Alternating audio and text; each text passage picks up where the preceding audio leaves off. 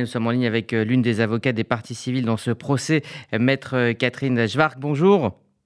Oui, bonjour. Pardonnez-moi hein, d'avoir écorché votre nom puisque Catherine Schwab est chroniqueuse et a une émission chez nous et c'est pour ça que j'ai fait l'erreur. Merci donc d'être avec nous ce matin sur RCJ. Alors au lendemain du verdict, quel est votre sentiment mais aussi celui des personnes que vous avez défendues lors de ces dix mois de procès? Déjà, il y a un sentiment de grand soulagement parce que euh, finalement, on a vécu ce procès sans, euh, en se posant chaque fois la question de savoir si euh, on allait aller au bout. Avec la pandémie, parfois les accusés qui ne voulaient pas venir dans le box, vraiment une fatigue qui s'était installée. Donc déjà un soulagement d'être arrivé au bout de ce procès de 10 mois, de 148 jours.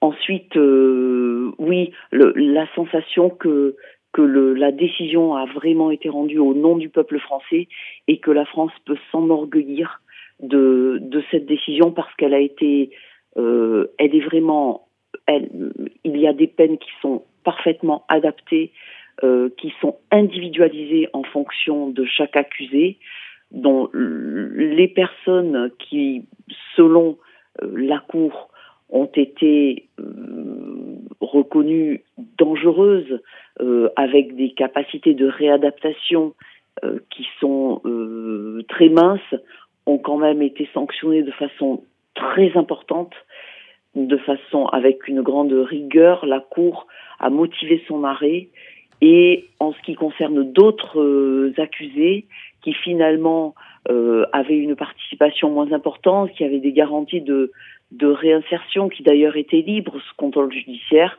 eh bien, il y a eu une adaptation de la peine puisque ceux-ci ne reviendront pas en prison.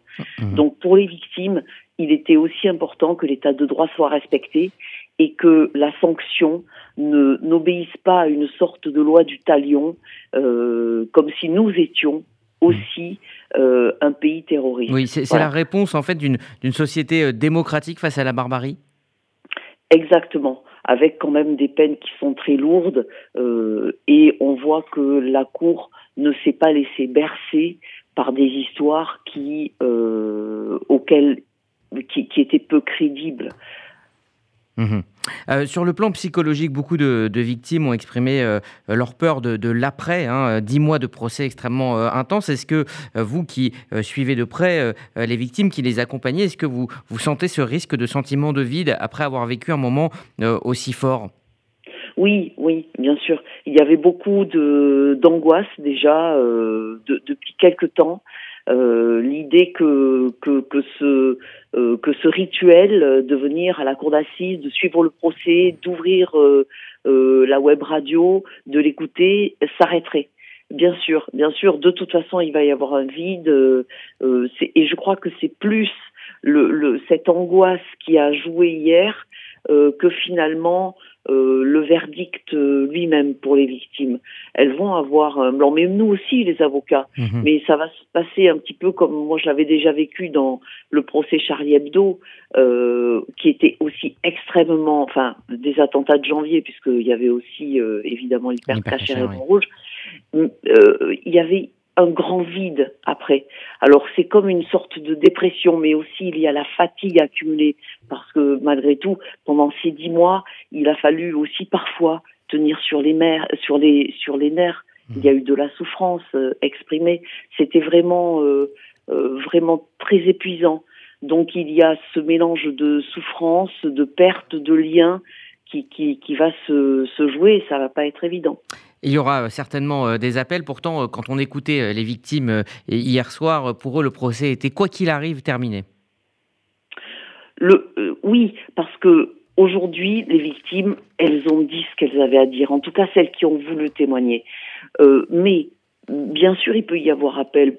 Monsieur Abdeslam euh, euh, pourrait faire appel puisqu'il a eu la peine maximale. Euh, est-ce qu'il a quelque chose à perdre en faisant appel? Ceci dit, la Cour a pour la plupart des accusés administré des peines inférieures aux réquisitions. Donc, est-ce qu'il est pas dangereux de relever appel? Par ailleurs, beaucoup de d'accusés ont déjà six ans de détention provisoire derrière eux, et, et certains vont sortir dans peu de temps. Donc, je pense que la question de l'appel qui va se poser ne va se poser que pour un accusé ou deux au mmh. maximum, à mon sens.